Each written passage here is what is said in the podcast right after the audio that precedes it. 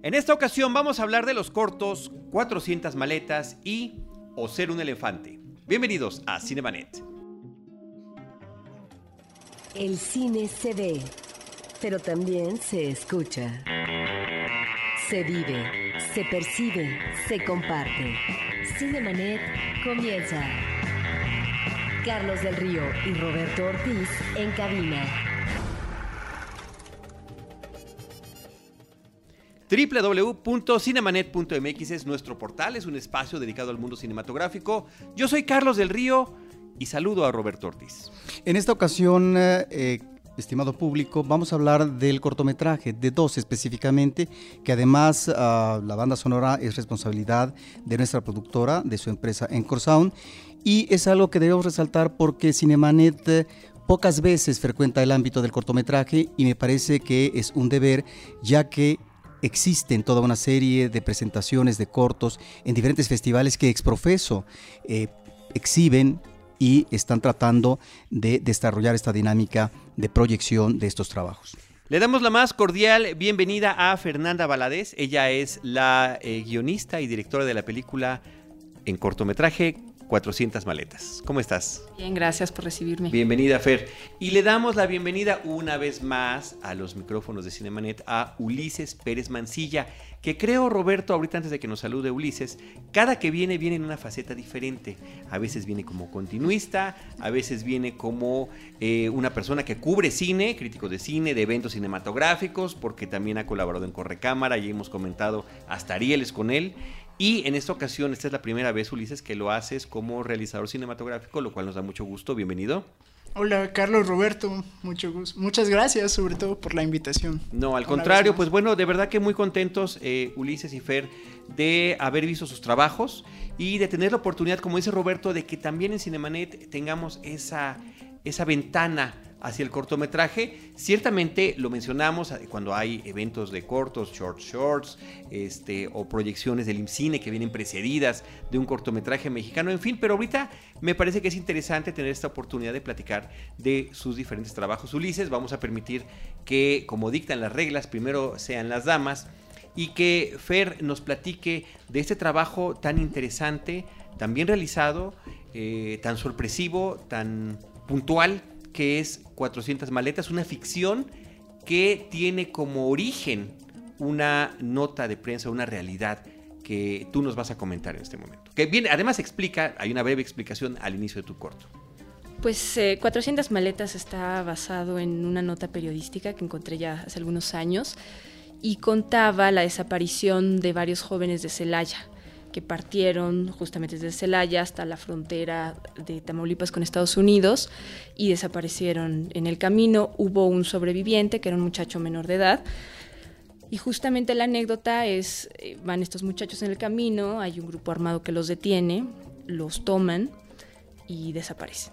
Entonces, en, en este contexto de violencia y de desapariciones forzadas, pues me queda la interrogante de, qué es lo que pasa con, toda esta gente, todas estas historias, y pues 400 maletas es una ficcionalización de una de estas historias. Este mm, cortometraje es ah, sumamente dramático porque nos remite a una realidad de emergencia nacional, diría yo, a partir de la desaparición de más de 40 estudiantes eh, de una escuela normal en Guerrero, y que apunta la atención por parte del Estado mismo ante algo que sucedía desde hace muchos tiempos a partir del descubrimiento de las fosas clandestinas y donde ya se advertía que muchos de los eh, desaparecidos, de estas desapariciones forzadas que llegan al asesinato y finalmente a la imposibilidad de encontrar el verdadero rastro de un cadáver, eh, no solamente son cuerpos pertenecientes a la delincuencia organizada, sino también población civil, como pueden ser esos estudiantes o algunos eh, de los que finalmente eh, mencionas tú como correlato periodístico y finalmente como elemento de ficción de tu corto. Y en ese sentido es realmente un corto de una gran lamentable actualidad, diría yo, en el sentido de esta emergencia nacional que vivimos y que nos remite inclusive, de acuerdo a algunos analistas, a una situación de crisis humanitaria. es, es, muy curioso la que mencionas ahorita, justo la, situación tan trágica de Ayotzinapa, que yo creo que es como una gota que ha hecho que el, que el vaso se derrame, porque justamente eso nos obliga a voltear hacia atrás y ver toda esta larga serie tristísima y lamentable de desapariciones que curiosamente no nos han llevado a una crisis. Y uno, se pregunta un poco por qué. Pues porque son ciudadanos no mexicanos, muchos son ciudadanos centroamericanos o gente mucho más marginada que los estudiantes. Y entonces como que este evento de los estudiantes nos hace ver que pues realmente estamos llenos de, de muertes y de fosas. Eh, me gustaría mucho que nos platicaras sobre la forma en la que narras tu corto, porque eh, me parece que es bello en la cuestión de fotografía, en la cuestión de la edición. Me platicabas antes de entrar a la grabación que la edición se logró. Digo, la, la producción de la película es del Centro de Capacitación Cinematográfica, de donde eres egresada. Así es. Y junto con otros apoyos diversos, porque es imposible hacer en México una película, eh, no importa el tamaño que sea, con una sola fuente, ¿no? A menos que seamos millonarios, que parece que no lo somos. Y la otra cuestión es que se editó gracias al apoyo del Festival de Cine de Berlín. Así es. Eh, este, esta edición eh, tiene unos flashbacks que me parece que son muy emotivos en la búsqueda de una mujer por su hijo. Es justamente a partir de estas 400 maletas que tú mencionas, al inicio del título del cortometraje y al inicio de la, de la historia, y vemos una, una sola de esas historias, la señora que va a buscar a su hijo para ver qué pasó con él. Lo único que puede recuperar es efectivamente esa maleta que además este, dice tierra de oportunidades, ¿no? Eh, de una manera muy clara, es un mensaje eh, también algo evidente, pero eh, me gusta mucho la forma en la que recurres a ciertos elementos como el cielo. El cielo es una constante importante, el cielo irá cambiando a lo largo de la película y tendrá que ver con los sucesos que vemos. Y está también este flashback a la infancia de este hombre, un joven de 19 años perdido. Pues era importante para mí poderme acercar a un personaje que nos centramos hasta el final, que está ya en la vorágine del, del la violencia y de la delincuencia y tratar de verlo a través de los ojos de su madre. Y este era mi propósito, pues era humanizarlo y ver cómo, pues finalmente es una metáfora que plantea que en, esta situación tan trágica, pues muchos de, los jóvenes que están involucrados, pues finalmente son jóvenes que están ahí por circunstancias, la mayoría de las veces en contra de, su voluntad. Eh, Carlos menciona estos elementos atmosféricos eh, que están eh, como imagen presente, como entorno de los personajes, que es no solamente el cielo y las nubes, unas nubes formidables, sino también el viento como una constante. Y yo te quisiera preguntar, porque son elementos que están ahí y que se vuelven eh, imágenes evocadoras no solamente de un pasado, de ahí los flashbacks, sino también como instancia onírica del peligro que se cierne en los personajes. Sí, justo con este corto tuve yo una disyuntiva. Mi corto anterior había sido con mucho uso de movimientos de cámara y era como mucho más preciosista. Entonces aquí me planteé por un lado tener en la narración del presente un, un estilo austero que me permitiera tener menos adjetivos y tratar de retratar a los personajes pues dejándolo respirar, sin, sin ponerle yo necesariamente adjetivos cuando uno eh, empieza a ver la, la, película. Pero por otro lado, quería justo que estos elementos como el cielo, las nubes, el recuerdo del hijo, pues nos ayudaran a entrar al, al mundo emocional, al mundo interior del personaje y contrastar la dureza del tiempo presente con la añoranza o del pasado o con la expectativa del futuro, aunque esta expectativa sea también ominosa. Y esta expectativa eh, del futuro pareciera que a veces se vuelve imposible de lograr a partir de situaciones que vas presentando que cada vez eh, van siendo más dramáticas, que tienen que ver con las ilusiones rotas también.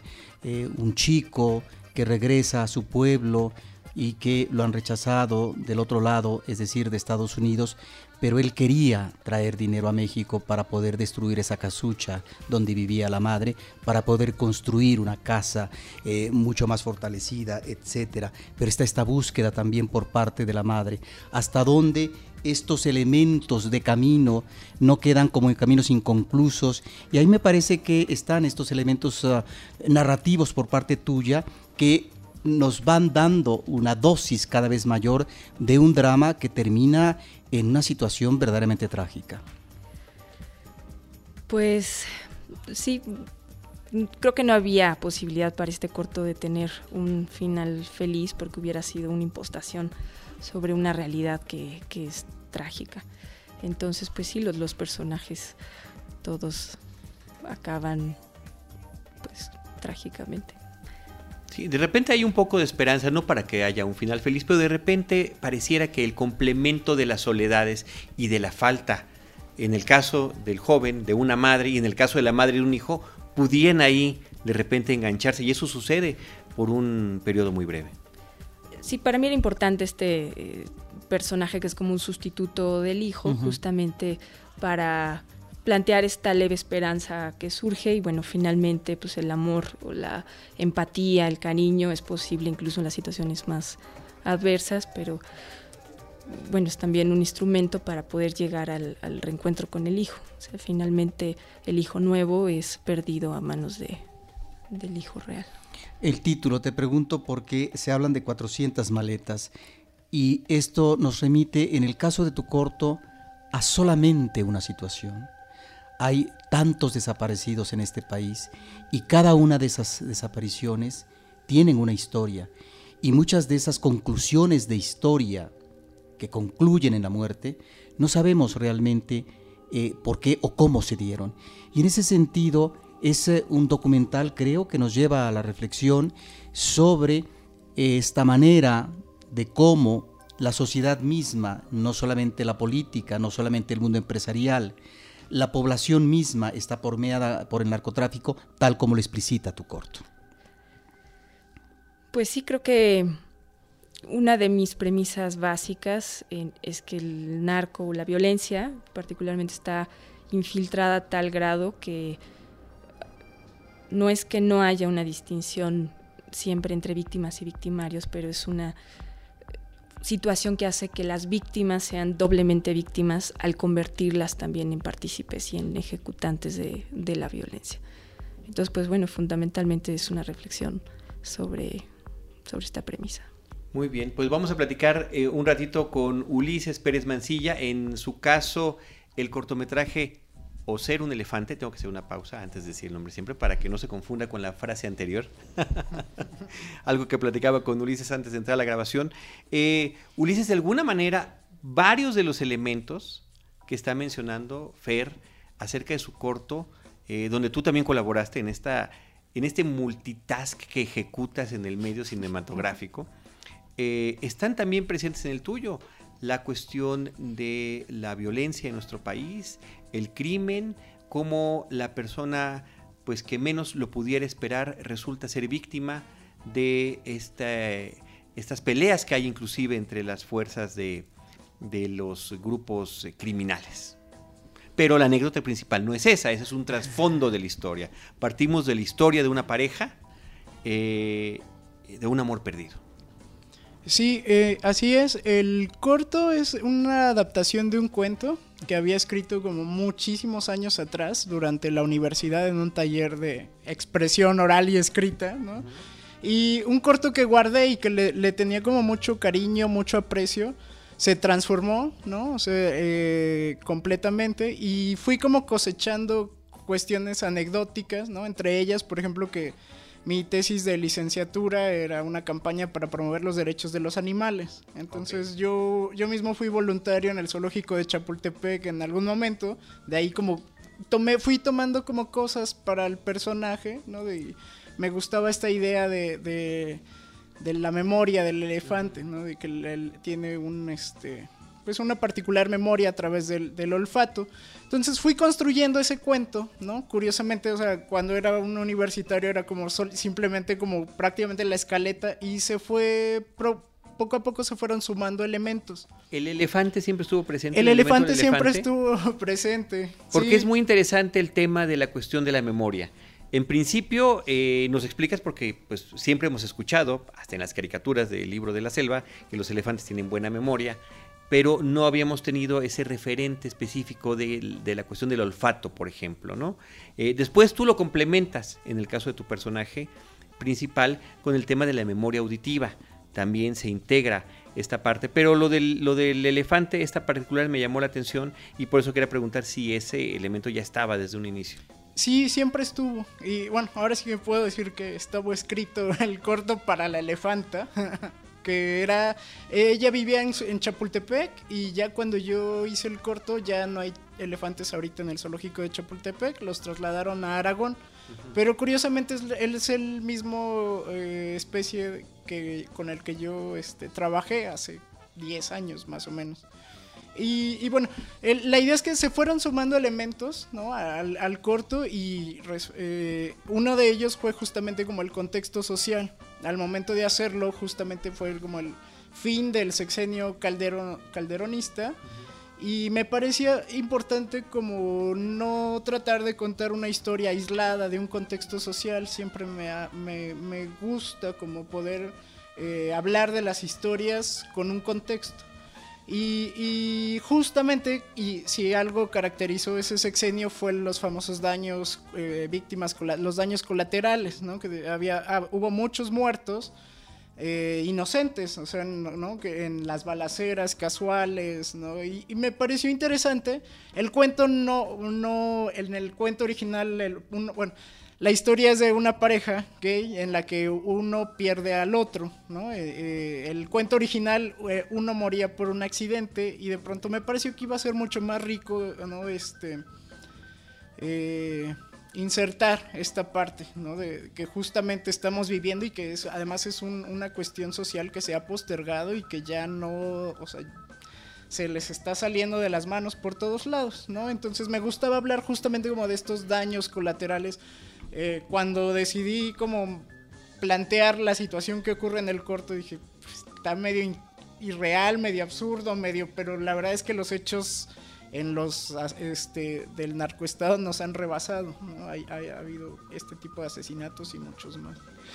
Los daños colaterales a los que tú te refieres y que manejó como discurso eh, justificatorio en su sexenio Felipe Calderón, no solamente nos remite a las balas cruzadas, en donde hubo una serie de víctimas, sino también a estas muertes por parte eh, del ejército o de la policía ante confusiones de si eran o no delincuentes eh, contra los que estaban ellos enfrentándose. Y fueron muchos.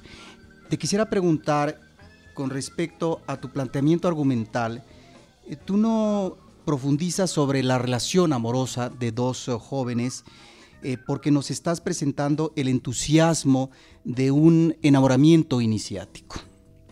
En ese sentido, ¿eso es lo que tú querías eh, manejar? Es decir, lo que es el drama del duelo por la pérdida de un ser querido?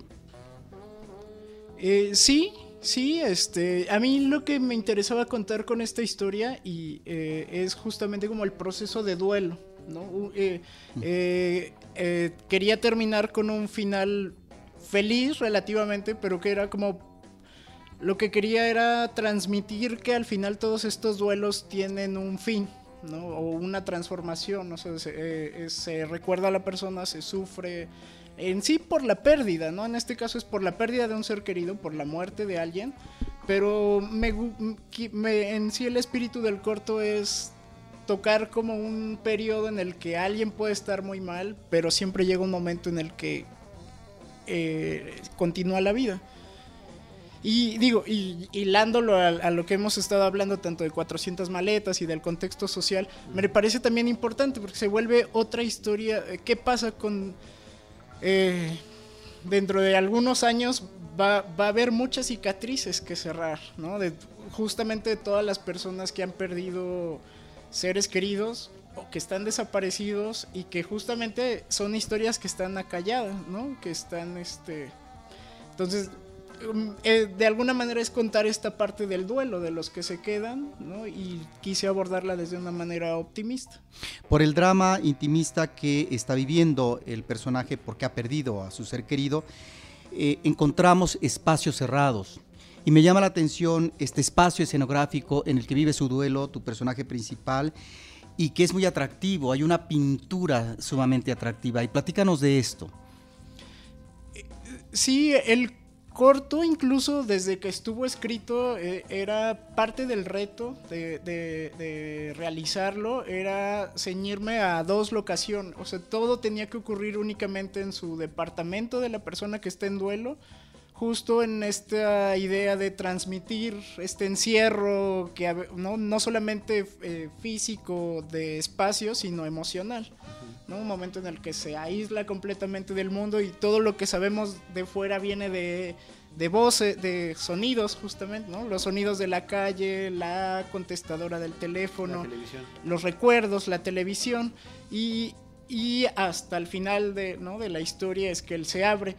Eh, me lo planteé, o sea, como, como reto a la hora de realizarlo, también como parte de eh, tenía pocos días para hacerlo. Se, filmó en tres días y tenía poco dinero, además. Entonces. Qué cosa tan extraña. sí. era, eh, era. parte pues del reto de, no, no, no, plantearnos salir más allá del departamento y el zoológico. Entonces también justo eso fue como lo que me llevó a plantear los el tipo de planos, el, el tipo de diseño sonoro, por ejemplo. Sí, y bueno, este, reiterar este asunto del elemento narrativo del flashback, ¿no? Cómo se puede utilizar de manera distinta en cada uno de, los trabajos cinematográficos. En este caso, como comentaba Roberto, el flashback se remite al inicio de esta relación, a la ilusión que puede haber con esa persona que se está conociendo, eh, de ambas partes, ¿eh? porque se emociona mucho el biólogo cuando el otro eh, descubre que sí ha leído la tesis, que sí está poniendo atención sobre la cuestión de su trabajo. Eh, y lo que no queda claro y no tiene por qué quedar claro es cuánto tiempo transcurrió de esa relación. Eh, de los pocos elementos que nos pueden llevar a decir que fue algún rato es que vemos que conoce al compañero de trabajo eh, desde, el, mucho gusto y bueno, cuando se reencuentran en, una, en el presente, en esta parte del duelo que está pues creo, que el duelo nunca termina por completo, pero en esta parte donde ya es más tolerable, se saludan con mucha efusividad, como si se trataran de manera regular. Sí, eh, sí, la, la, idea, pues bueno, no, nunca me planteé como en específico cuánto tiempo había durado la relación, pero Ni sí. es pregunta, ¿eh? Pero esa, esa, bueno, es una reflexión. Sí, era, sobre todo era e, esto, cubrir como el aspecto del de la pérdida, ¿no? Y de, y de alguna manera sí abordarla desde un lado optimista en el que se puede salir adelante. Te quisiera preguntar sobre cómo surge la posibilidad de la producción de este corto que tiene o está ligado al Festival Mix y cómo este festival no es porque sea la única cobertura y apoyo, pero posibilita también eh, que se puedan alentar en producción eh, ciertos trabajos como en este tu cortometraje de temática gay. Eh, sí, la, producción del corto fue gracias a que ganó el concurso de proyectos del Festival Mix de, de, cine, de diversidad sexual en cine y video que dirige Arturo Castellán. Eh, el mío fue el cuarto, si no me equivoco, cuarto o quinto, este proyecto ganador. Y lo que ha logrado Arturo Castellán fue una vinculación con el IMCINE, con el Instituto Mexicano de Cinematografía, entonces, entre ellos dos generan la producción de, este cortometraje. Entonces, digamos, el premio, eh, se premió un guion y el premio fue la producción del cortometraje. ¿Y cuánto dinero da por corto? Eh, bueno, ahí es un poco... Al, al, premio Mix le tienen reservado 250 mil pesos, ¿no? Que parece mucho, pero en realidad es poco. Este, hay, hay, hay, un concurso nacional de cortometrajes sin género, ¿no? Y que son cortometrajes que suelen costar hasta un millón, de un millón a un millón y medio de pesos. Y en este sentido viene la parte de reto que les contaba. O sea, al final el guion ya desde que estaba escrito venía un poco como, como con ciertos, este eh, lineamientos para hacer un, corto que, ¿no? que nos alcanzara con la parte que, ellos daban. Este, creo que es el corto más barato que ha producido el IMCINE, este, según hay unas cosas que han publicado, que al final digo, es parte también como de la creatividad, ¿sabes? O sea, poder con lo, que uno tiene. Para tener una idea, ¿cuánto aproximadamente fue el costo de, tu corto y cuánto el de 400 maletas? Eh, 250 mil pesos.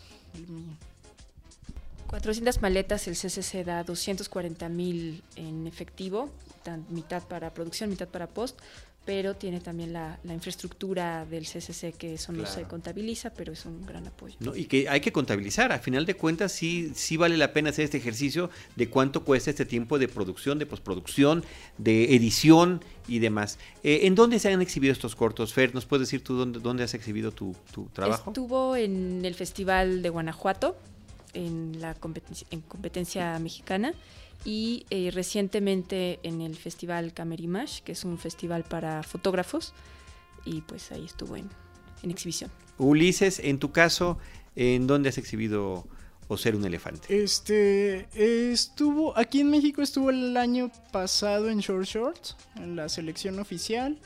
Y como parte de los cortos de IMCINE, eh, se presenta en el tour de cine francés al inicio de una película francesa, igual el año pasado. Ya mi corto ya está de salida. y, pero aún este, este año particularmente fue invitado a. Bueno, estuvo en Praga, en el festival Mesipatra.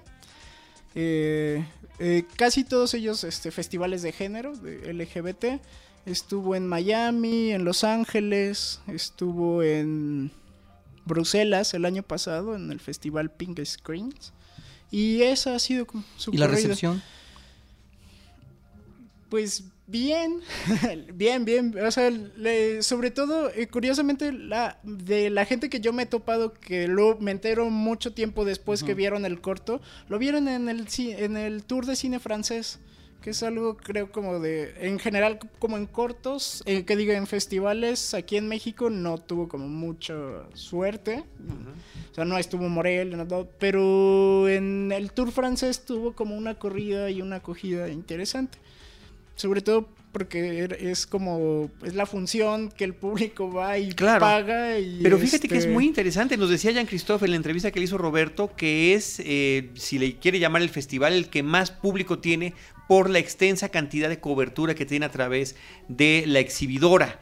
Eh, que no nada más está en la Ciudad de México, la, reproduce en diferentes ciudades de la República, se va a Centroamérica, eh, eh, es mucho tiempo el que está exhibiendo y efectivamente el corto va ligado con una película y son siete filmes que se exhiben, ¿no? Me parece, son siete en el caso del... Yo, yo al final contabilicé 120 funciones. Bueno, así, que, así, como en toda, en toda la República. Y es una de las ventajas que tiene IMCINE y bueno, ahorita Fer creo también puede platicar sobre el, departamento de difusión del CCC, que creo que son departamentos muy nobles porque ellos mismos eh, se esfuerzan como en, en difundir los Pues es que si ya se realizaron efectivamente y si es un buen trabajo, eh, lo importante es que se vea. Sí, bueno, el, como decía Ulises, el departamento de difusión del CCC ha hecho un magnífico trabajo. Creo que se dieron cuenta ya hace bastantes añitos, hace unos añitos, que los cortometrajes, si bien solo se exhiben en festivales, tienen un público cautivo y pues hay que buscarles esa audiencia. Entonces, si le, buscan eh, a cada cortometraje su perfil y ver cuál es el público que puede tener. Es importante eh, lograr realizar estos trabajos, concluirlos. No, cualquiera que tiene el sueño de hacer una película lo logra. Es importante tener la oportunidad de que el público lo conozca porque cuando uno realiza una película es para compartirla. Lo decimos nosotros desde el punto de vista del espectador. Lo que queremos es ver cine y lo ve uno compartiéndolo con más gente. Y, eh, y también es importante saber cómo va a continuar esta eh, producción en el caso de los realizadores, que me parece que es un tema que sería importante abordar porque actualmente existen diferentes métodos para que se puedan fondear esos trabajos. Ulises, te cedo el micrófono. Eh, sí, pues bueno, actualmente eh, mi segundo corto estoy tratando de financiarlo por medios propios y entre ellos, bueno, es, actualmente está en la plataforma fondeadora, eh, una plataforma, plataforma de crowdfunding. este, en la que eh, subes tu proyecto y, el público te, se vuelve mecenas un poco, ¿no? A través de eh, recompensas que tú le das. Y bueno, o sea, sé de proyectos que han sido exitosos, ¿no? Y que han obtenido, si bien, como decías al inicio de, la entrevista, este, a lo mejor, o sea, no es el la totalidad de, la producción del corto, pero sí, sí se pueden lograr cantidades significativas. Entonces, bueno. ¿Cómo pueden encontrar eh, los amigos cinéfilos esta, esta posibilidad? Eh, en la página de Fondeadora, es www.fondeadora.com. Eh, ahí hay como todo un catálogo de proyectos, no solo de cine, ¿no? Hay, hay de muchísimas otras disciplinas y uno puede estar como buscando eh, los proyectos y se fondea de tres maneras, bueno, con tarjeta de crédito, con PayPal y eh, en Oxxo. Se puede como imprimir un recibo e ir y pagar el Oxxo como se paga la luz. Y creo que e, es, es importante, eh, conozco de proyectos, incluso del CCC, que ahora este, ejercicios escolares que justo están teniendo un poquito más de, dinero a través de la, de la plataforma y que lo han logrado. En tu caso, Fernanda, ¿qué viene a continuación? Porque cuando uno termina de ver tu corto 400 maletas, uno pensaría que estás, si no a un paso, si en la posibilidad, en términos de narrativos de una historia tal vez más amplia que sería un largometraje? Justamente, bueno, el año pasado tuve la, fortuna de recibir la beca Jóvenes Creadores del FONCA de escritura y guion y he seguido con el tema de la violencia, entonces el proyecto que viene se llama Sin Señas Particulares y es una historia coral sobre personajes que están, han sufrido o están alrededor de, la desaparición forzada. ¿Ficción? es ficción también. Muy bien.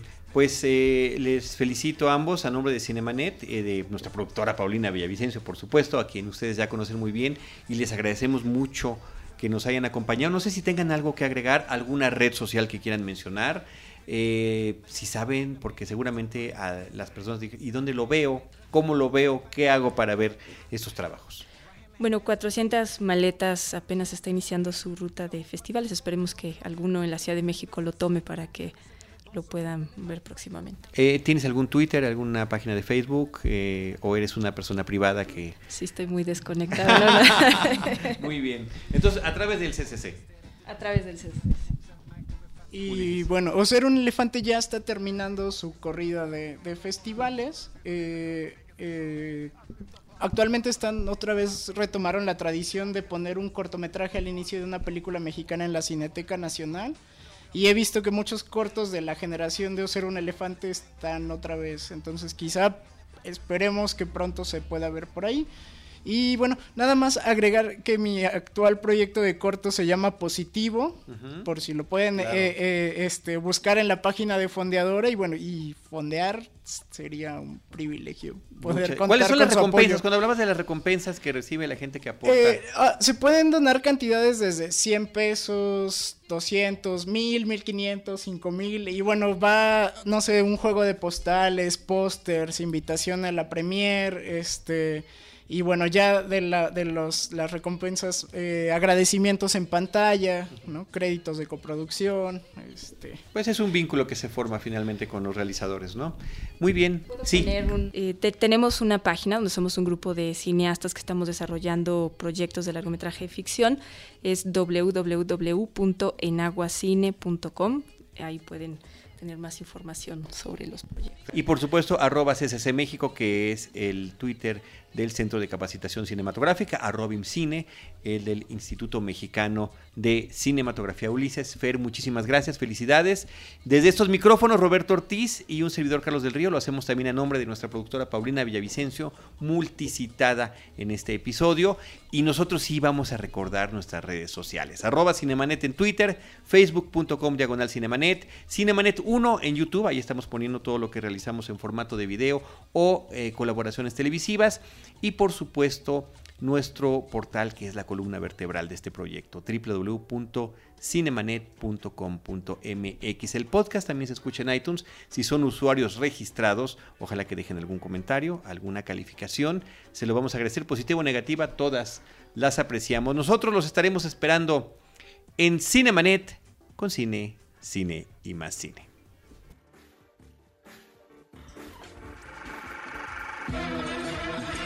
Cinemanet termina por hoy. Más cine en Cinemanet.